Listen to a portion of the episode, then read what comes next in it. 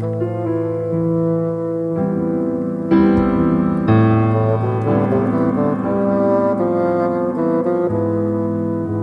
Este es un podcast de Radio Nacional de Colombia. Bienvenidos a este planetoide nuevamente. Este es un podcast dedicado al folclore, a la música del mundo, a entender de qué manera la música folclórica, la tierra, todo este lenguaje folclórico de alguna manera interviene en la música de los músicos. Y hoy tenemos a uno muy especial.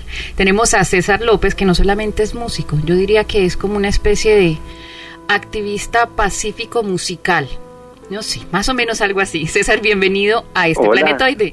Muchas gracias por, pues, por invitarme a este espacio y, y pues me encanta, me encanta que podamos reflexionar sobre todo lo que estás planteando del folclore y de la música de la tierra, de la tradición y su impacto en no solo en la música nacional, sino en también en la manera en que entendemos quiénes somos como país para entender eso uno tiene que irse a las raíces, yo creo, uno tiene que irse como a desde cuando empezó, desde, desde que cogió el primer instrumento.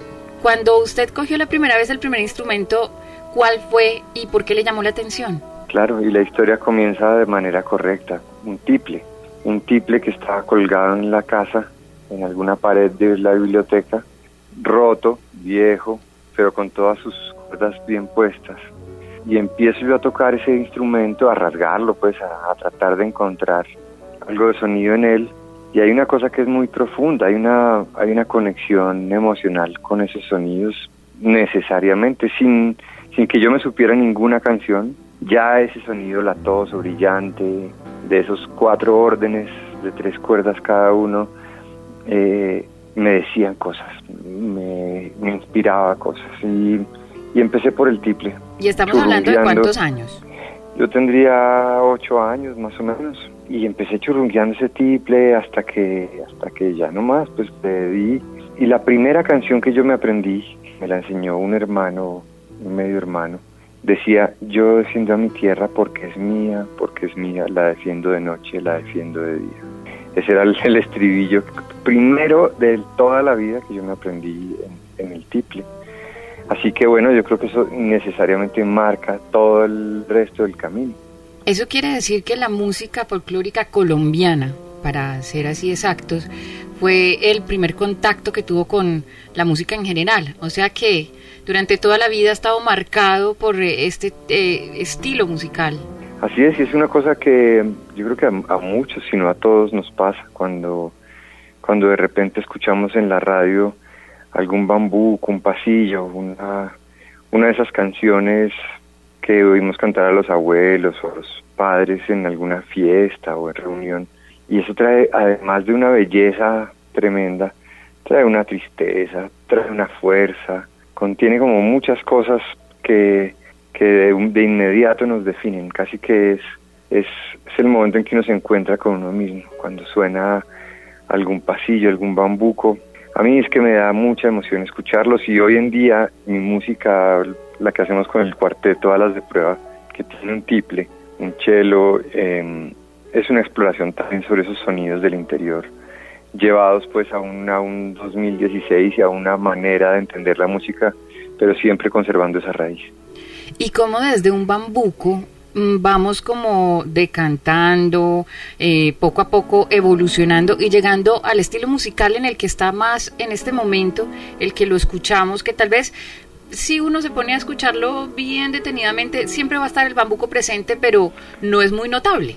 Técnicamente es una esa cosa ternaria que tiene la música del interior, de esos tres tiempos o seis tiempos, que es como un vals, que tiene una cadencia particular, que eso ya de por sí sugiere un movimiento y sugiere una manera de sentir. Siempre ha estado presente en mi música. A mí, a mí particularmente me, me gusta esa, esa, ese camino. Y, yo te digo que lo más importante que yo, que yo he podido entender es no, no que, la, que rescatamos esa música tradicional, sino que esa música tradicional nos rescató nos reencontró con nosotros cuando salimos a buscar el rock and roll, cuando salimos a, a, a intentar el jazz, cuando salimos a intentar músicas de afuera o, estilos distintos y que de alguna manera siempre nos mantiene conectados con una especie de cordón umbilical a lo que realmente son. ¿Usted cree que musicalmente se ha encontrado? Sí, definitivamente yo, bueno, espero, no, no puedo decirlo con tanta certeza, porque también se trata de, una, de un sistema dinámico, ¿no? El, artista que está curioso permanentemente se reinventa permanentemente y debería estar en, en, continua evolución, pero, pero básicamente yo creo que yo ya tengo unas, unas líneas tendidas por las que me muevo, por las que me gusta moverme, por las que me quiero mover el resto de vida eh, en la música, obviamente seguramente adicionándole formas y, métodos y técnicas distintas, pero siempre con una cosa que está marcada por una manera de ver la vida muy nostálgica, muy melancólica, una cosa que es para mí muy, muy importante es las preguntas, hacerme muchas preguntas permanentemente. César, hay una cosa que siempre me asalta, que siempre pienso y que no sé cómo lo va a tomar. Yo creo que la gente reconoce más a César López como esa persona que trabaja por la paz que como músico. Es decir, que si yo le pregunto a una persona, tararéme una canción de César López, de pronto no la recuerda tanto, pero sí recuerda la escopetarra, sí recuerda a César trabajando por la paz, sí recuerda a César en el Chocó, en el Urabá, en cualquier lugar de Colombia con niños y trabajando por la paz. ¿Cómo siente usted eso? Pues eso es una una condición del, de, mi estado, digamos, musical. Ah, además porque la música que yo hago es música que hay que salir a buscarla, no está ni en los almacenes, ni en los canales, ni en las emisoras, digamos, la gente no se la va a encontrar o no se la van a, incluso voy a decir algo que puede ser un poco fuerte, no se la van a imponer como puede ser un artista comercial que se la, se la restriegan permanentemente y, entonces no sugiere del, del oyente ningún ejercicio. Para encontrar mi música, pues está por todos lados, pero hay que ir a buscarla al, al Spotify, al iTunes, al, al YouTube, al, y ahí está. Sin embargo, lo que tú dices es muy cierto. Incluso muchos periodistas saben que soy músico, pero jamás han escuchado alguna pieza musical o han asistido a algún recital de los que, de los que hacemos. Eh, pero a mí eso no me, no me preocupa particularmente. Sin embargo, esos dos caminos se encuentran cuando estoy en el escenario.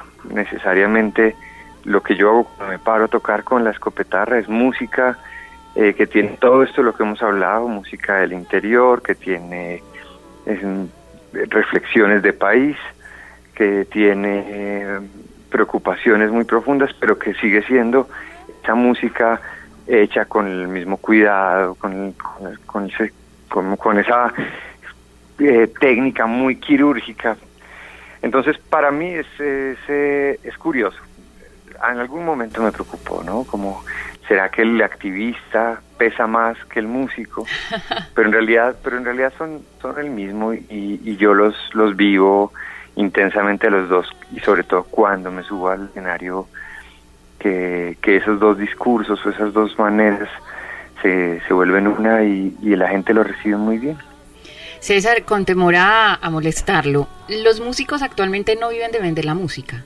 ¿De qué vive usted? Pues yo vivo básicamente de conciertos y de tocar. Es una cosa que yo me, propuse desde hace muchos años. Primero que no iba a, a más, algún día tomé la decisión, no, no voy a tocar a alguien más, sino que voy a tocar mis propios proyectos. Y lo otro es que yo no quería encerrarme en un estudio de grabación, que es una salida económica, si se quiere, un poco más práctica. Y es montar un estudio de grabación y ahí sentarse a, producir música para otros y, cobrar. Y yo, a mí eso me, me producía mucho susto desde muy, desde muy chiquito, porque vi a muchos colegas eh, marchitarse dentro de los estudios de grabación gente tremendamente talentosa que en algún momento toma esa decisión de encerrarse en un estudio, y allí les empiezan a pasar los años. Y bueno, aunque es una decisión respetable, yo decidí que lo mío era salir a tocar. Yo toco, todo el tiempo toco. Y toco por muy poco dinero en un colegio, en una localidad. Y toco también en un gran concierto con una sinfónica. Y toco eh, en conciertos por alguna causa y, mi decisión es tocar, tocar, tocar hasta, hasta donde se pueda, hasta donde el cuerpo aguante. César, influencias. ¿Quién, cuando usted se levanta, quién escucha? Eh, cuando era pequeñito, ¿a quién oía?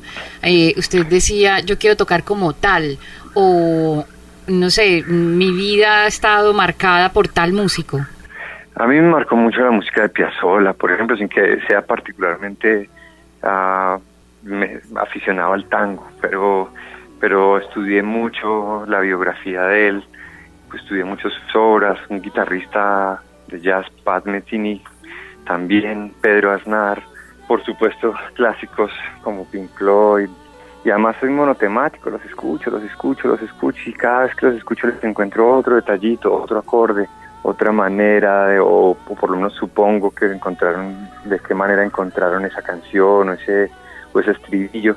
Y sigo girando en esos mismos autores porque, porque me parece que me enriquecen y le han sentido a, sobre todo a la emoción. No quisiera escuchar nunca música que no me diga nada. Eso me parece que, que sobre todo para mí es muy importante siempre hacer y escuchar música que me haga mover las fibras. Y con respecto a los actuales, ¿ha escuchado el quinteto de Leopoldo Federico? ¿Le gusta? Pero por supuesto, y además con Giovanni Parra hemos trabajado mucho, él me acompañó en una larga gira que hicimos hace dos años por todo el país, hablando de paz y no violencia con jóvenes de distintos institutos, y pues tocar con Giovanni es, es maravilloso. Para mí, pues además fan de Piazzolla, y lo que está pasando con su quinteto es producto de su grandísimo talento y de su pues, de su tesón diario para sacar adelante ese proyecto. Muy pronto tendremos un podcast con él también. Bueno, César, muchas gracias por haber estado en este planetoide. Un abrazo gigante. Tenemos mucho más de qué hablar, pero no nos alcanza el tiempo.